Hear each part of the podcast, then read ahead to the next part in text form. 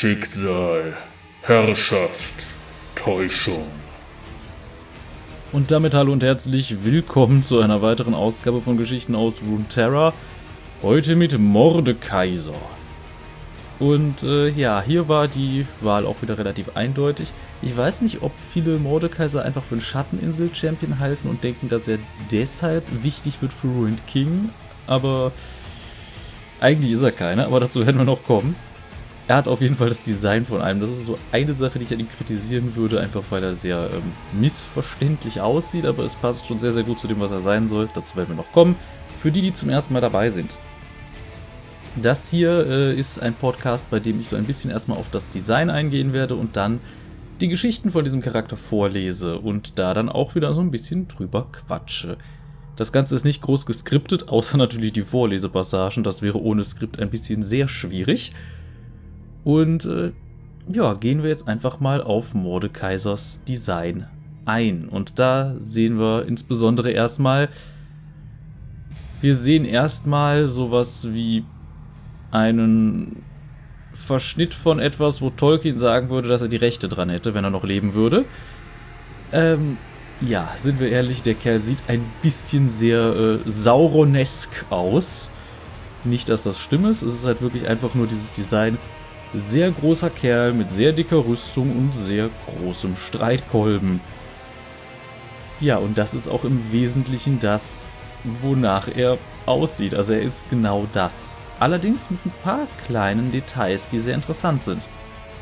Wir sehen zumindest die Farbe, die dazugehört, ist im Gegensatz zum Beispiel zu diesen glühenden orange-roten Augen bei Sauron, bei ihm eher so ein Fahlgrün, wie wir das auch von den Schatteninseln kennen. Auch wenn Mordekaiser kein Schatteninsel-Champion ist. Und wenn wir genau hinsehen, die Brustplatte, die er so hat, unter diesem massiven Zacken, der da nach vorne rausragt, ist nicht massiv, sondern sieht eher aus wie ein Gerippe. Und darunter sehen wir, diese Rüstung ist eigentlich leer.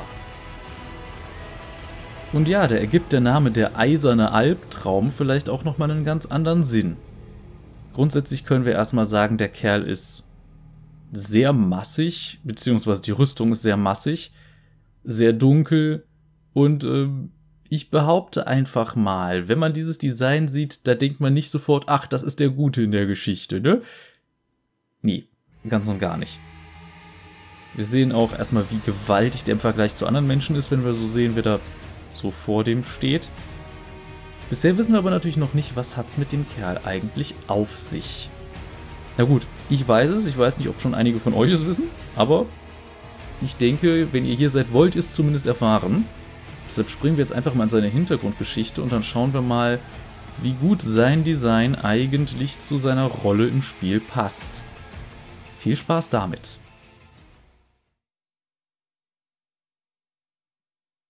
Mordekaiser, der eiserne Albtraum. Vor langer Zeit wütete der wilde Kriegsfürst Zahn Usal in der Wildnis des Nordens. Getrieben von dunklem Glauben vernichtete er alle Stämme und Siedlungen, auf die er stieß, und erschuf ein Reich aus Blut und Tod. Am Ende seines sterblichen Lebens erfüllte ihn die Gewissheit, sich für alle Ewigkeit einen Platz am Tisch der Götter in der ruhmreichen Halle der Knochen verdient zu haben, mit tiefer Zufriedenheit. Als er starb, fand er sich jedoch nicht in einer Ruhmeshalle wieder, vielmehr stand San Usal in einer leeren, grauen Ödnis, die in ätherischen Nebel gehüllt und von misstönendem Geraune durchdrungen war – Ab und an schwebten andere verlorene Seelen vorbei, schemenhafte Geister, die durch ihre eigene persönliche Leere zogen. San Usal war erbost. War sein Glaube etwa falsch gewesen? Oder reichte seine Weltherrschaft schlichtweg nicht aus, um die ersehnte Unsterblichkeit gewährt zu bekommen? Diese Leere konnte doch nicht alles sein, auch wenn sie unendlich zu sein schien. Er beobachtete, wie die niederen Geister langsam im Nebel entschwanden, sich auflösten und in der Zeit verloren. San Usal jedoch weigerte sich derartig zu verblassen. Aufgepeitscht von Wut und Qual hielt ihn sein Wille zusammen. Im Laufe der Zeit kristallisierte sich das unverständliche, geisterhafte Raunen in Worte, die er beinahe verstehen konnte. Es handelte sich dabei, so erfuhr er, um Ochnun, eine lästerliche Sprache, die von den Lebenden nicht gesprochen wird. Langsam reifte in den Überresten von San Usals Verstand ein tückischer Plan. Er begann Versuchungen durch den Schleier zwischen den Welten zu flüstern, in denen er jenen, die es wagten, ihm zuzuhören, unbändige Stärke versprach. Und tatsächlich beschlossen eines Tages einige Zauberer, San Usal von den Toten auferstehen zu lassen. Da er nicht mehr aus Fleisch und Knochen bestand, drängte er sie, ihn stärker als jeden Sterblichen zu machen und seine Geistform an einen dunklen Metallpanzer zu binden, der seiner alten Rüstung nachempfunden war und so erhob er sich, der monströse Wiedergänger aus Eisen und Hass.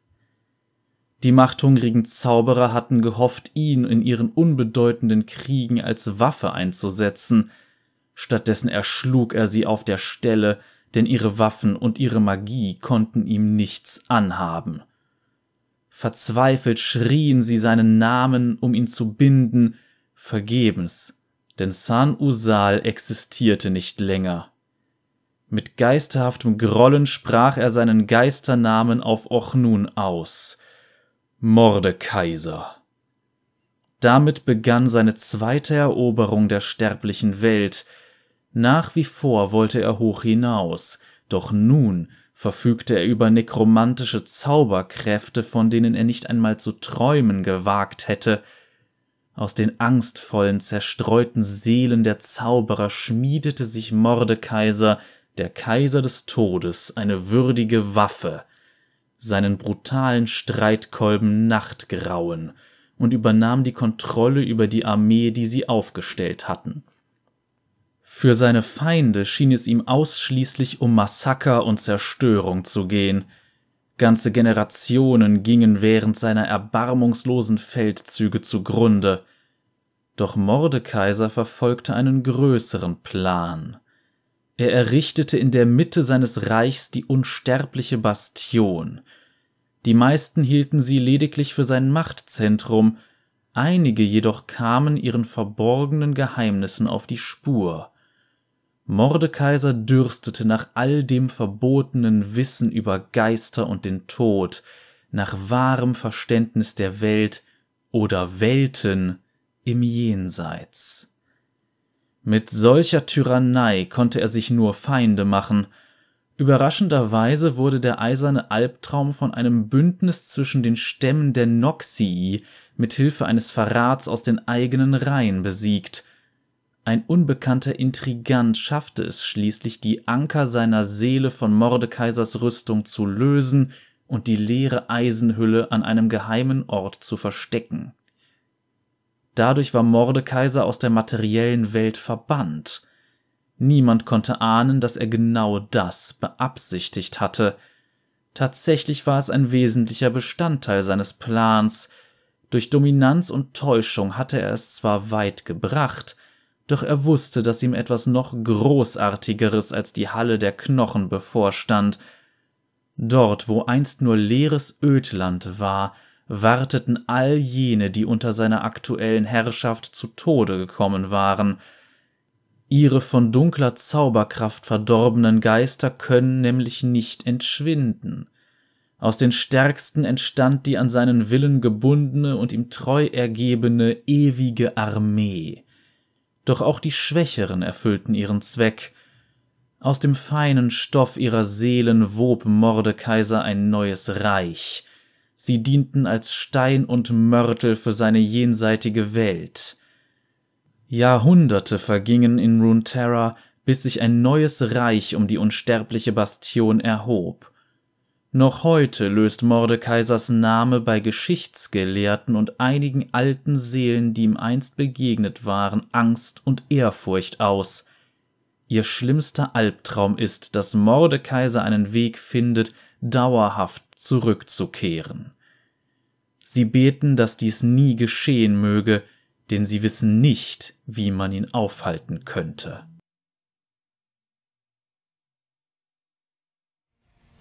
Gut, damit haben wir die Hintergrundgeschichte abgehakt und was soll ich sagen?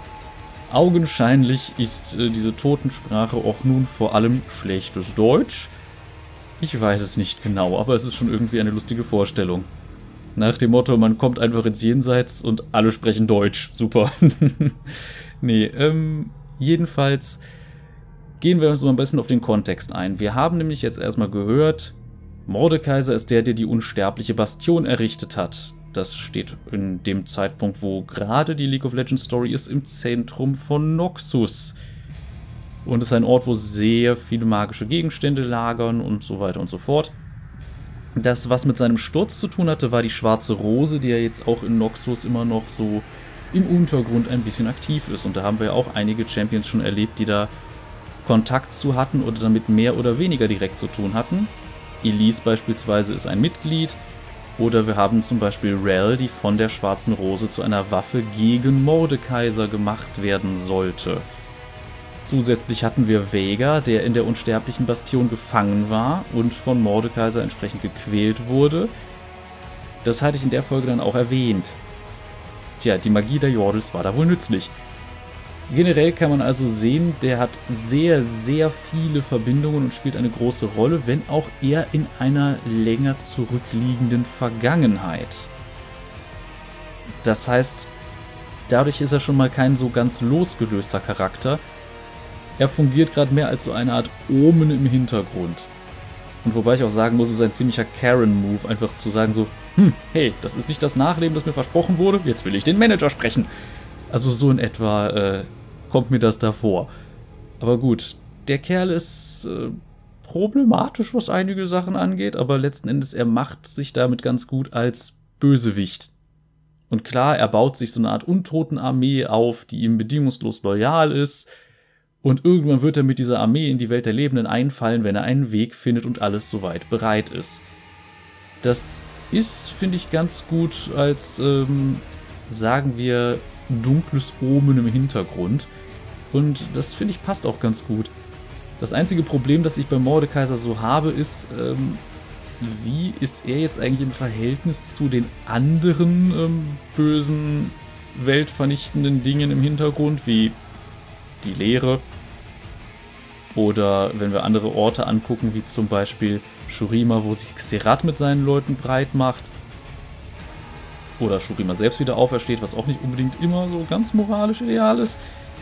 Jedenfalls, äh, es gibt genug Punkte, wo man sagen kann, hm, was ist da jetzt eigentlich sein Platz dazwischen? Es gibt so viele Sachen inzwischen einfach, die die Welt der Lebenden bedrohen, dass er halt da irgendwie so ein bisschen unspektakulär nebenwirkt. Insbesondere jetzt auch die Schatteninseln, die gerade im Vordergrund stehen, mit ihren Untoten und dem schwarzen Nebel und so. Ja gut, er wäre wahrscheinlich so als äh, ich sag mal, für viele wäre er als gestürzter König wahrscheinlich interessanter als Viego. Aber er hat halt auch eine völlig andere Rolle. Er ist eben in dem Fall ein Eroberer durch und durch. Und ein sehr gutes Beispiel für das, was ich an Eroberungsfeldzügen nicht mag. Aber das ist wiederum einfach meine Einstellung. Und ich glaube, die wenigsten sind für solche Sachen. Jedenfalls, äh, wir sehen einfach, er ist genau das. Er ist so ein Sauron-Verschnitt und er sagt, ihr werdet euch alle unterwerfen oder sterben oder sonst was. Die ganze Geschichte. Ich glaube, gerade hier merkt man, dass ich nicht skripte. Ähm, aber ja, das ist seine Rolle in dieser Geschichte. Er ist momentan quasi nicht präsent, aber man könnte sagen, er rückt näher. Wann er da ist, das wissen wir nicht. Ob er vielleicht mal ein Event bekommt, wo er mit seiner Armee in die Welt der Lebenden einfällt, das wissen wir auch noch nicht. Er steht momentan halt einfach so ein bisschen in der Schwebe. Wir haben jetzt natürlich noch seine Color Story, das heißt, da schauen wir uns so ein bisschen äh, an, was der gute Herr sonst noch so macht. Viel Spaß damit.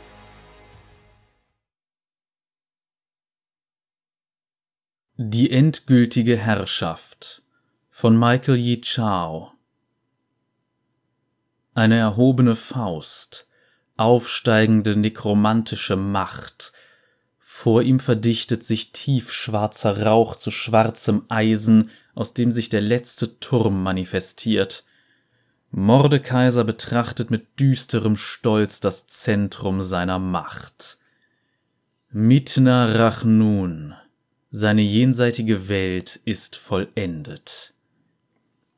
Einst hatte er genau hier gestanden, eine sterbliche Seele, die der Leere des Vergessens gegenüberstand, jetzt liegt vor ihm ein Königreich, das durch seine Taten entstanden ist, in Selbstgefälligkeit schwelgend schreitet er den Weg entlang zu seiner Festung. Jeder Stein unter seinen Füßen ist sein eigenes Werk, alle Befestigungsmauern und Zinnen wurden aus unmenschlicher Magie und eisernem Willen geformt. Wo zuvor nichts gewesen war, schmiedete sich Mordekaiser seine eigene Realität. Eine Welt, in der bald alle Seelen auf ewig verweilen und niemals vergehen. San Usal blinzelte und sah sich um, verunsichert, verwirrt. Ich bin tot, der Gedanke huschte durch sein Bewusstsein wie ein Flüstern im Wind. Als ihm die Wahrheit bewusst wurde, befiel sein Herz ein Augenblick der Trauer. Doch dann stieg Gelächter in ihm auf, das wie ein Ruck durch seinen Körper ging, seine Brust erfüllte und schließlich wie eine Kaskade aus ihm herausbrach. Also gut. San Usal ließ den Blick schweifen und suchte nach der großen Pforte, die die Seelen durchschreiten, um zur legendären Halle der Knochen zu gelangen. Er suchte nach Dienern, die ihn triumphierend in die Ewigkeit tragen würden. Er freute sich darauf, die großen Eroberer vor ihm zu treffen. Doch er sah weit und breit nur Nebel. San Usal ging einen Schritt, dann blickte er verwundert hinab der grobkörnige Sandboden verschob sich unter seinen Füßen, in der Entfernung säuselten unverständliche Stimmen, zu leise, als dass man sie verstehen konnte. Das ergab keinen Sinn. Fest entschlossen, die Wahrheit herauszufinden, machte er sich auf, das Ödland zu durchstreifen. Viel Zeit verging. Aus Verwirrung wurde Fassungslosigkeit, aus Fassungslosigkeit wurde Wut, aus Wut wurde Raserei. Nichts. Da ist nichts, eine endlose Weite aus trockenem Sand, die erbarmungslosen Stimmen flüsterten unentwegt und brachten ihn beinahe um den Verstand. Der Nebel lichtete sich nie und lag als ewiger Schleier wie ein Leichentuch über allem, hatten die Priester etwa gelogen? Oder waren sie gar falsche Propheten, plappernde Narren, die nur leeren Aberglauben Lob preisten? Oder hatten die Vorfahren ein groteskes Fehlurteil gefällt und ihn deshalb nicht in der großen Halle empfangen? Anfangs quälten ihn diese Fragen, doch sie waren nicht von Bedeutung. Das hat San Usal nun erkannt. Nichts war von Bedeutung, außer der gegenwärtigen erdrückenden Erkenntnis, dass hier gar nichts ist, eine riesige trostlose Einöde, verheißungslos. Als diese Erkenntnis seinen Geist einnahm, überfiel San Usal der Schatten der Verzweiflung und lechzte danach, ihn zu verzehren. Doch er war San Usal, Eroberer des Ödlands, Meister der Stämme. Er hatte ein ganzes Reich aus dem Nichts erschaffen.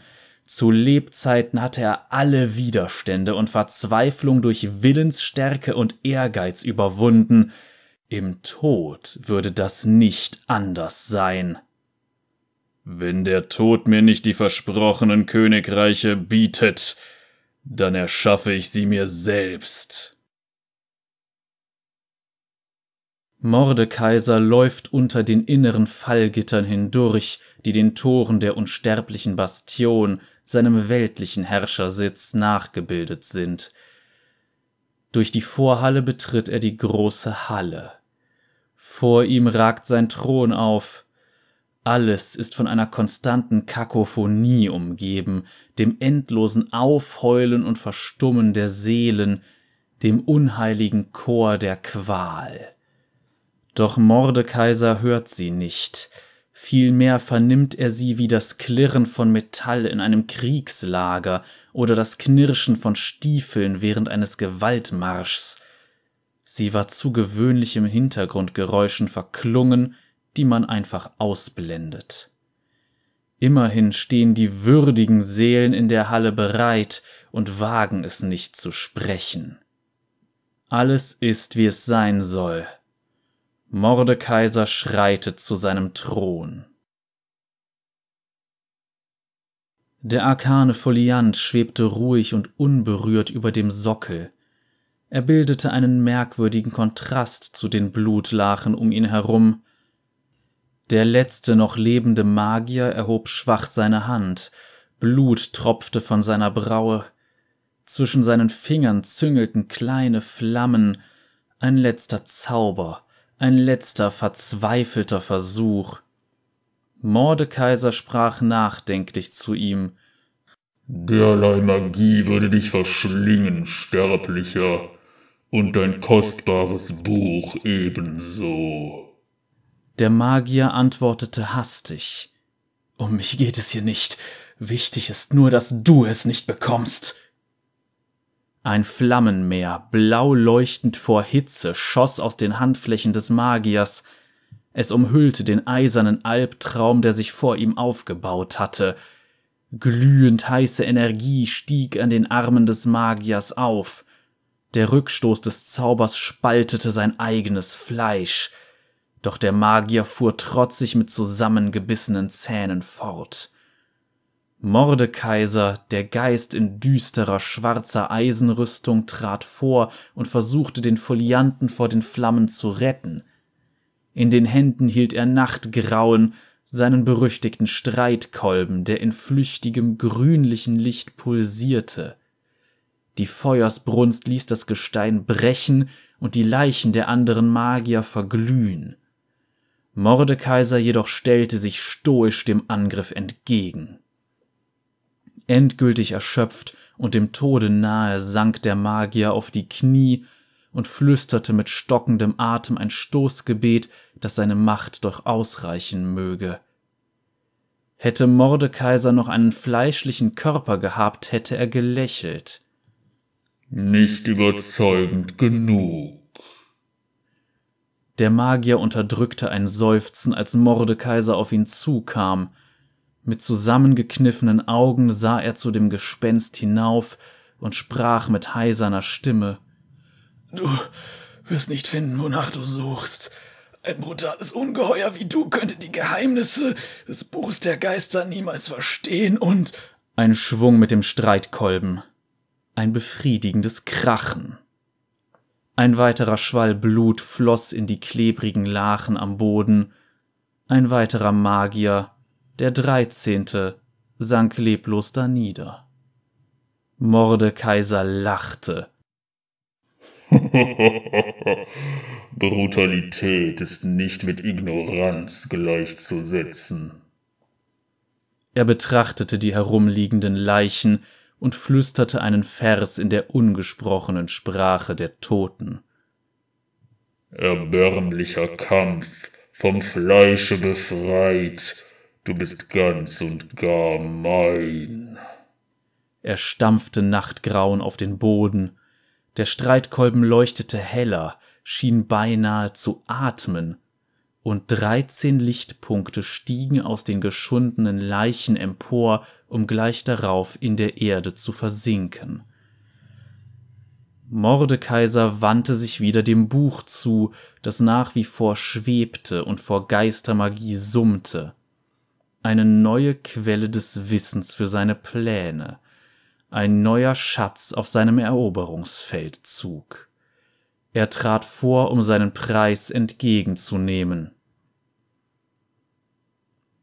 Vor ihm ragt sein Thron auf, die blanken Eisenpfeiler auf der Rückseite überragen den Thron und laufen gefährlich spitz zu, das Podium des Throns ist mit komplizierten, gestochen scharfen Ochnun-Schriftzeichen verziert.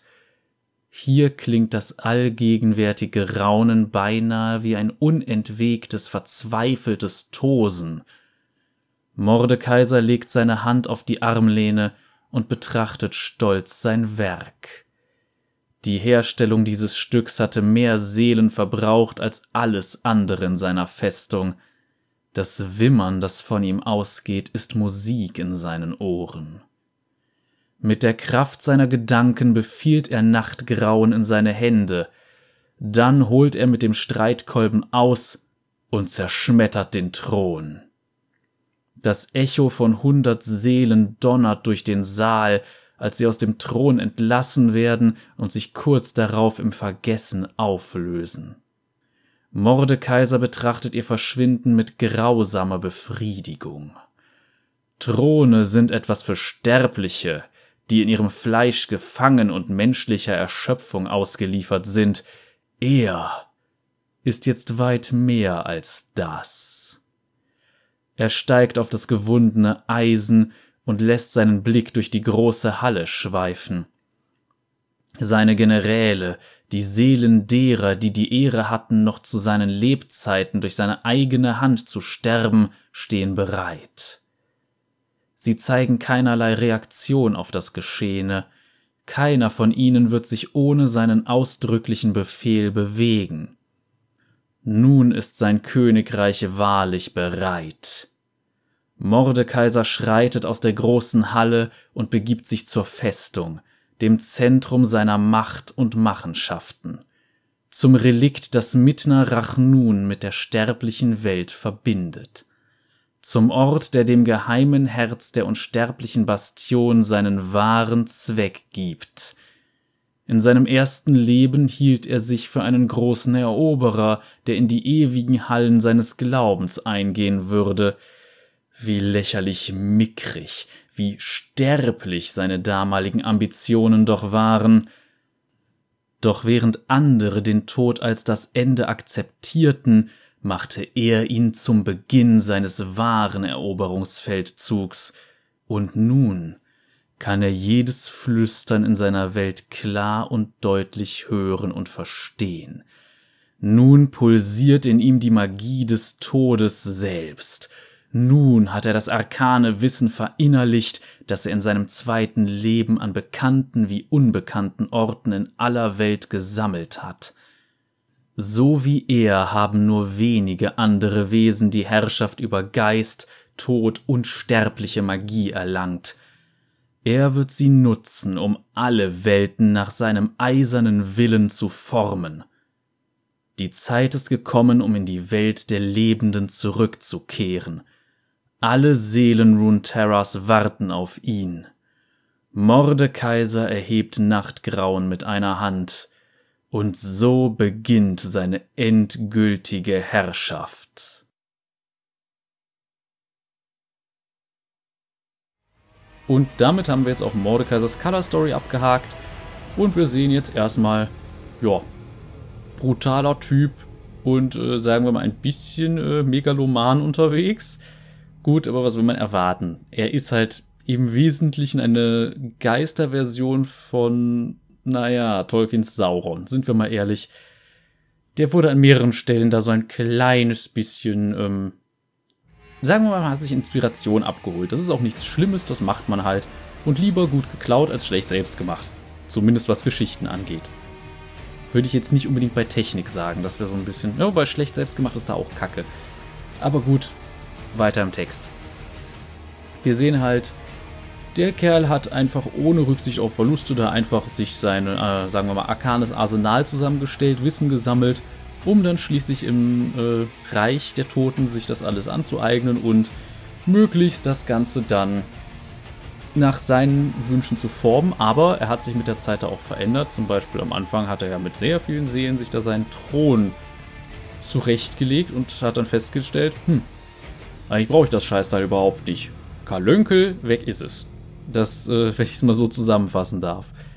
Und da ist ihm auch egal, wie viele Seelen da drin stecken. Das äh, ist interessant. Augenscheinlich hat er da viele im Überfluss. Was ich mich aber frage, ist, hieß jetzt diese Charaktere oder diese Leute, die als Generäle dienen, sind welche, die er in seinem Leben umgebracht hat. Also zu Lebzeiten. Zu der Zeit hatte er doch noch gar nicht die Macht, diese Wesen als Geister quasi sich untertan zu machen und festzuhalten, hat er die dann quasi über zusätzliche ja, Macht, die er nachher erlangt hat, zurückgeholt aus diesem Nebel des Vergessens oder naja, es ist schwierig. Auch nochmal kurz zum Kontext. Nein, dieser Nebel, der hier immer wieder im Jenseits erwähnt wird, hat nichts mit dem schwarzen Nebel zu tun.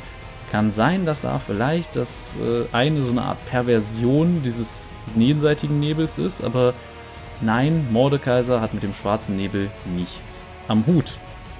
Kann natürlich sein, dass wenn der auftaucht und Diego gleichzeitig da ist, der dann denkt, was bist du denn für ein Lappen? Hier, komm mal her, gib Beule mit Keule. Ähm, ja, sorry, solche Sprüche bringe ich manchmal wirklich. Ähm, aber genug. Ich denke, zu Mordekaiser gibt es gar nicht mehr so viel zu sagen. Er ist halt ein ziemlich simpler, zielstrebiger Bösewicht. Es ist klar, was er will, es ist klar, wie er es erreichen will. Man weiß bei dem sehr genau, wo man ist. Gibt Knüppel auf den Kopf. Ähm, ich denke, wir kommen jetzt einfach mal zu den üblichen Sachen, die wir sonst so auf, äh, ja, am Ende meines Videos bei YouTube haben. Und äh, da haben wir natürlich einerseits Abstimmungen, als auch natürlich gleich der übliche Kram, den man auf YouTube so machen kann.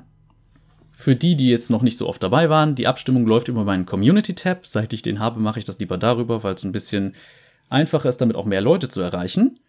Das heißt, da wird dann eine Abstimmung sein, wo ihr zwischen drei Champions wählen könnt. Und äh, ja, bis zum Release der nächsten Folge läuft diese Abstimmung und für die übernächste gilt dann quasi, wie ihr da gewählt habt. Gut. Zur Auswahl stehen dieses Mal Rumble, die mechanisierte Bedrohung. Sejuani, der Zorn des Winters. Und Maokai, der verdorbene Baumriese. Fassen wir die Charaktere mal kurz zusammen. Rumble ist ein Jordel, der sich quasi aus Schrott seinen Mech zusammengebastelt hat und ich glaube, er befindet sich in Shurima. Man kriegt von ihm aber nicht allzu viel mit. Sejuani hingegen spielt eine essentiell wichtige Rolle, insbesondere da wir ja auch schon Ash und Lissandra behandelt haben, weil sie quasi die Anführerin der dritten großen Partei in Freljord ist und auch schon im Ash-Comic vorkam und äh, ja, sie spielt eine große, große Rolle, hat auch eine direkte Verbindung zu Udir, aber dazu werden wir dann kommen, wenn es soweit ist. Und Maokai spielt wiederum eine Rolle und ich glaube, dass dieser Charakter wahrscheinlich die Abstimmung gewinnt. Einfach aus dem Grund, das ist ein Wesen auf den Schatteninseln, das äh, so ein bisschen gegen diese Geister und Untoten vorgeht. Streng genommen ist Maokai eine Art Naturgeist, ursprünglich ein sehr nettes, sanftes Wesen gewesen, das aber nach der äh, Zerstörung, die durch äh, Viego kam, dann gesagt hat, komm, ich äh, sauge mal etwas von diesem Wasser des Lebens in meinen Wurzeln auf und äh, mach jetzt mal was dagegen. Der ist deshalb ein bisschen äh, gewalttätiger geworden, als er es vorher war. Aber er ist eben nicht typisch wie alles andere irgendwie gestorben oder untot geworden.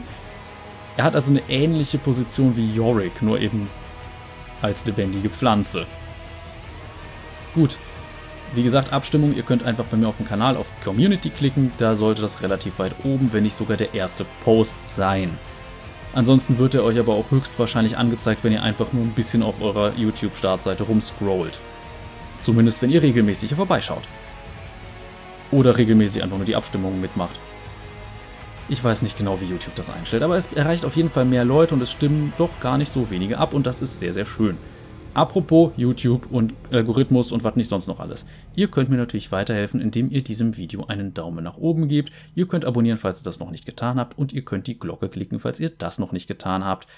Es kommt eben jede Woche ein solches äh, Video, beziehungsweise ein Podcast, wenn ihr das halt auf Spotify hört oder sowas. Das kommt dann natürlich immer erst ein kleines bisschen später. Ich gebe zu, manchmal verpeile ich es ein bisschen und dann kommt es ein bisschen später noch als eigentlich angekündigt, aber ich versuche es immer am Montag dann oben zu haben. Samstags kommen entsprechend diese Folgen hier. Was gibt's sonst noch? Ja, ihr könnt natürlich auch entsprechend äh, diese Videos teilen, wenn ihr andere Lore-Nerds kennt. Das äh, würde mir wahrscheinlich durchaus auch weiterhelfen. Und ja, ansonsten kann man mich auch direkter unterstützen, wenn man diese Links in der Videobeschreibung betrachtet. Einerseits gibt es da Link zu meinem Twitter-Account. Gut, da poste und retweete ich hauptsächlich politischen Kram, muss ich zugeben, aber ab und an auch mal so ein bisschen was, wie es zum Beispiel mit diesem League of Legends Projekt oder eben auch mit unserem äh, Pen and Paper Rollenspiel aussieht, weil ich spiele ja mit einigen Freunden einmal die Woche Dungeons and Dragons wenn es nicht wie letzte Woche einmal ausgefallen ist. Also das ist manchmal ein bisschen schade. Aber gut. Ähm, ansonsten gibt es da noch drei weitere Links, nämlich zu Kofi, Bandcamp und Patreon, falls man halt die Bedürfnisse hat, mich irgendwie direkter finanziell zu unterstützen. Ich sage dazu ganz klar, das ist bei mir nicht nötig, aber man hat mich darum gebeten, das mal einzurichten und darum habe ich das auch gemacht. Und ja, es ist natürlich trotzdem auch immer wieder nett. Bei Patreon kann man auch tatsächlich so ein paar kleine ähm, Perks kriegen, zum Beispiel, dass man sich hier das Roh-Audio von den Folgen früher anhören kann und sowas. Aber genug davon. Ich würde sagen, die Folge reicht jetzt erstmal. Wir sehen uns dann hoffentlich nächste Woche oder bei einem anderen Video meines Kanals wieder. Macht euch noch einen schönen Tag und ähm, schmiedet euch keine Streitkolben aus Seelen von Leuten, die ihr gerade umgebracht habt. Bringt am besten einfach gar keine Leute um. Cheerio!